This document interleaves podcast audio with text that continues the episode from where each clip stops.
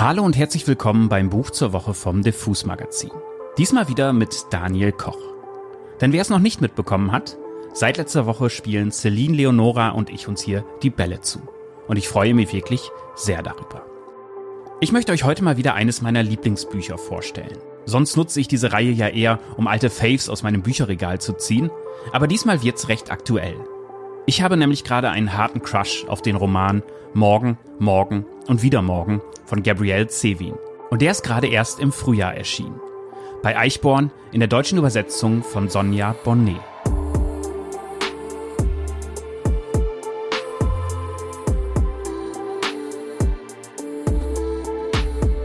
Wer seine Buchtipps bei Bookstagram holt, wird jetzt vermutlich nur müde lächeln. Denn Sevins Roman wird da schon seit 2022 gelobt und gepriesen, wo er auf Englisch erschienen ist. Der größte und räuberischste Buchhändler Amazon hat den Roman sogar zum besten Buch des Jahres gekrönt. Meine heutige Folge wird also ein kurzes Believe the Hype. Aber manchmal braucht es ja eben genau das. Zumindest wenn ihr so tickt wie ich und erst einmal einen großen Bogen um Bücher macht, die wirklich überall in der Auslage liegen und überall bejubelt werden. Ich werde da grundsätzlich eher erstmal skeptisch. Aber worum geht es eigentlich? Vordergründig ist Morgen, Morgen und wieder Morgen ein Roman über die Gaming-Kultur der 90er und Nullerjahre. Im Mittelpunkt stehen Sam und Sadie, die sich schon im Kindesalter kennenlernen. Sie sind so um die elf Jahre alt, als sie sich in einem Krankenhaus begegnen und über eine Partie Super Mario Bros. bonden. Sam hat gerade einen schweren Unfall hinter sich und sein Fuß ist ganze 27 Mal gebrochen. Außerdem hat er einem ihm sehr wichtigen Menschen verloren. Was auch der Grund ist, warum er wochenlang nicht gesprochen hat. Bis sich Sadie zu ihm setzt. Aus dieser Szene, die ich euch gleich mal anlesen möchte, entwickelt sich eine langjährige Freundschaft, die nicht ganz unproblematisch ist. Vor allem, weil die beiden im Studium beschließen, gemeinsam ein eigenes Computerspiel zu programmieren und damit einen Hit landen. Nach und nach spielt auch Sams Mitbewohner Marx eine immer wichtigere Rolle. In der Freundschaftskonstellation der beiden, aber auch in der gemeinsamen Firma Unfair Games, die Sam und Sadie mit Marx gründen. Gabrielle Zevin sagte in einem Interview über ihr Buch, es sei ein Künstlerroman mit dem Thema Videospiele. Und sie erklärt darin, Zitat, die Videospiele, die ich seit meiner Kindheit spiele, formten mich teilweise als Künstlerin. Und doch sprach ich nie davon, dass mich Videospiele faszinieren. Ich dachte nie, dass es etwas Interessantes an mir sei. Das erste, was mir durch den Kopf ging, war, warum gibt es keinen Roman, in dem Videospiele so beschrieben werden, wie ich sie erlebt habe? Wer es nun so gar nicht mit Gaming hat oder mit Action-Shootern auf der Playstation aufgewachsen ist und bei kunstvollen Jump'n'Runs gähnen muss, sollte trotzdem dranbleiben. Denn man muss gar nicht diese Faszination für Retro-Games teilen, um dem Charme und der Dramatik der Geschichte zu erliegen. Gabriel Zevin erzählt nämlich in diesem Setting vor allem von Freundschaft, vom gemeinsamen kreativen Arbeiten, von Liebe und auch von Verlust. Bevor ich gleich zu meiner kleinen Abschlusshymne ansetze, möchte ich euch mal die Szene vorlesen, in der Sam und Sadies Freundschaft beginnt. Wir sind da gerade in einem Krankenhaus. Sadie wurde gerade von ihrer Krankenschwester Alice aus dem Zimmer geschmissen, stromert durch die Flure und weiß nicht, was sie mit sich anfangen soll. Bis ihr dann ein Pfleger sagt, sie könne ja ins Spielezimmer gehen. Und da setzt dieser Part ein.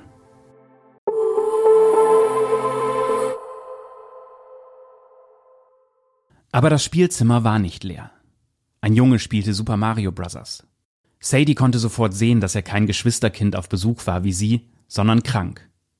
Mitten am Tag trug er einen Schlafanzug, neben seinem Stuhl lagen Krücken am Boden und sein linker Fuß steckte in einer mittelalterlich aussehenden, käfigartigen Vorrichtung. Er schien ungefähr in ihrem Alter zu sein, elf oder ein bisschen älter, und hatte wirre schwarze Locken, eine Stupsnase und eine Brille. Sein Kopf war so rund wie der einer Zeichentrickfigur. In der Schule zeichneten sie gerade und Sadie hatte gelernt, die Dinge in, in, geometrische Formen zu zerlegen. Um diesen Jungen zu zeichnen, hätte sie hauptsächlich Kreise gebraucht. Sie kniete sich neben ihn und sah ihm eine Weile beim Spielen zu. Er war gut. Am Ende des Levels ließ er Mario oben auf der Spitze der Fahnenstange landen, was Sadie noch nie geschafft hatte. Obwohl sie am liebsten selbst spielte, machte es Spaß, einem so geschickten Spieler zuzusehen. Es war, als beobachtete man jemanden beim Tanzen. Offenbar ignorierte er sie. Er schien nicht einmal zu bemerken, dass sie da war. Als er den ersten Bosskampf hinter sich hatte, erschienen auf dem Bildschirm die Worte Aber unsere Prinzessin ist in einem anderen Schloss. Er hielt das Spiel an und fragte, ohne sie anzusehen, Willst du den Rest von diesem Leben spielen? Sadie schüttelte den Kopf. Nein, du machst das echt gut. Ich kann warten, bis du stirbst. Der Junge nickte. Er spielte weiter und Sadie sah weiter zu. Übrigens, ähm, das hätte ich nicht sagen sollen, sagte Sadie nach einer Weile. Ich meine, falls du wirklich stirbst, weil das hier ja ein Kinderkrankenhaus ist. Der Junge steuerte Mario in eine wolkige Gegend voller Münzen. Weil das hier die Welt ist, müssen wir alle sterben, sagte er. Stimmt, sagte Sadie. Aber jetzt gerade sterbe ich nicht. Gut zu wissen, sagte Sadie. Du? fragte der Junge. Nein, sagte Sadie. Jetzt gerade nicht. Warum bist du dann hier? fragte der Junge. Meine Schwester ist krank. Was hat sie? Dysenterie, sagte Sadie. Sie hatte keine Lust, den Krebs heraufzubeschwören, diesen Zerstörer jeder normalen Unterhaltung. Der Junge sah Sadie an, als wollte er eine weitere Frage stellen, aber dann reichte er ihr nur den Controller. Hier, sagte er, meine Daumen sind müde. Sadie schlug sich gut durch das Level, machte Mario größer und fügte ein weiteres Leben hinzu. So schlecht bist du gar nicht, sagte der Junge. Wir haben zu Hause eine Nintendo, aber ich darf nur eine Stunde pro Woche damit spielen, sagte Sadie. Aber niemand achtet mehr auf mich, seit meine Schwester Elle krank geworden ist. Dysenterie, sagte er. Ja. In diesem Sommer wollte ich ins Weltraumcamp nach Florida, aber meine Eltern haben beschlossen, dass ich zu Hause bleiben und Elle Gesellschaft leisten muss. Sadie rammte einen Goomba in den Boden, eine der pilzähnlichen Kreaturen, vor denen es in Super Mario Bros. nur so wimmelt. Die Goombas tun mir leid. Da sind auch nur Handlanger, sagte der Junge. Aber sie wurden in etwas reingezogen, was nichts mit ihnen zu tun hat. So ist das im Leben eines Handlangers. Geh durch das Rohr, sagte er. Da unten gibt es einen Haufen Münzen. Ich weiß, ich mache das gleich noch, sagte Sadie. Elle ist die meiste Zeit genervt von mir, deswegen verstehe ich erst recht nicht, warum ich nicht ins Weltraumcamp durfte. Ich wäre das erste Mal in einem Ferienlager gewesen und das erste Mal allein in einem Flugzeug, und es hätte sowieso nur zwei Wochen gedauert. Sadie war fast am Ende des Levels angekommen. Was ist der Trick, um oben auf der Fahnenstange zu landen? fragte sie. Halt den Laufknopf so lange wie möglich gedrückt, dann geh in die Hocke und spring ab, kurz bevor du fällst, sagte der Junge. Sadie, Mario, landete auf der Spitze der Fahnenstange. Hey, es hat geklappt. Ich bin übrigens Sadie. Sam, du bist dran. Sie gab ihm den Controller zurück. Und was ist mit dir? fragte sie. Ich hatte einen Autounfall, sagte Sam. Mein Fuß ist 27 Mal gebrochen. Ganz schön oft, sagte Sadie. Übertreibst du oder ist das die echte Zahl? Das ist die Zahl. Ich bin sehr genau, was Zahlen angeht. Ich auch. Manchmal erhöht sich die Zahl ein wenig, weil sie ihn an anderen Stellen brechen müssen, um ihn zu richten, sagte Sam. Vielleicht müssen sie ihn sogar abschneiden. Ich kann nicht mehr drauf stehen. Ich bin schon dreimal operiert worden und eigentlich ist es kein Fuß mehr. Eher ein Fleischsack mit Knochensplittern drin. Klingt appetitlich, sagte Sadie. Sorry, falls das jetzt eklig ist. Bei deiner Beschreibung musste ich an Chips denken. Seit meine Schwester krank ist, fallen bei uns viele Mahlzeiten aus. Und ich habe ständig Hunger. Heute habe ich nur einen Pudding gegessen. Du bist seltsam, Sadie, sagte Sam interessiert. Ich weiß, sagte Sadie. Ich hoffe wirklich, dass sie dir nicht den Fuß amputieren müssen, Sam. Meine Schwester hat übrigens Krebs.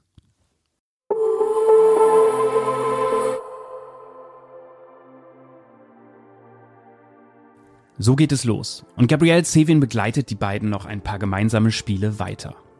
Auf dem Weg dahin hat sie, so viel sei verraten, ein paar Wendungen im Ärmel, die euch das Herz brechen werden. Und damit komme ich jetzt zum Ursprung meines Crushes auf diesen Roman. Denn Morgen, Morgen und wieder Morgen ist für mich eines der schönsten Feelgood-Bücher der letzten Jahre. Und damit meine ich nicht, dass es verstrahlt optimistisch oder gar eskapistisch ist. Im Gegenteil, es gibt sogar eine Passage, in der auf sehr eigene Weise der Tod eines Menschen beschrieben wird. Und wer da nicht heult, der spürt auch sonst nichts mehr. Und überhaupt wird mit tragischen Ereignissen nicht gerade gespart. Dieses Buch gab mir aber trotzdem ein gutes Gefühl, weil es Punkte anrührt, die das eigene Leben besser machen. Gabrielle Sevin schafft es, Freundschaft auf eine Weise zu beschreiben, die einen dazu bringt, dass man nach der Lektüre am liebsten der engsten Clique Liebesbriefe schreiben will. Sie macht deutlich, was eh alle wissen oder wissen sollten. Eine tiefe Freundschaft und dieses große Gefühl namens Liebe liegen gar nicht so weit voneinander entfernt. Zugleich sind Gabrielle Sevin aber auch eine Hymne auf die Kraft der Fantasie und das kreative Arbeiten. Mit allen Qualen, Selbstzweifeln, aber auch Belohnungen, die das parat hat. Und sie schafft es immer wieder, mit einzelnen Passagen die Story gänzlich aufzumischen. Wenn sie zum Beispiel mal die Erzählperspektive wechselt, wenn sie mal ein ganzes Kapitel in einer Game-Logik und Sprache erklärt, oder wenn sie, wie gesagt, einen Charakter, den man eigentlich für einen Side-Character gehalten hat, der einen dann aber langsam und intensiv ans Herz gewachsen ist, auf seinem letzten Weg begleitet. Deshalb lege ich mich fest. Morgen, morgen und wieder morgen hat es aus dem Stand in meine Lieblingsbücher geschafft. Believe the Hype.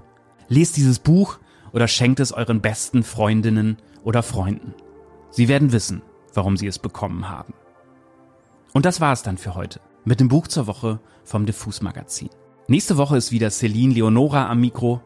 Mein Name ist Daniel Koch und ich sage wie immer Tschüss und bis zum nächsten Buch.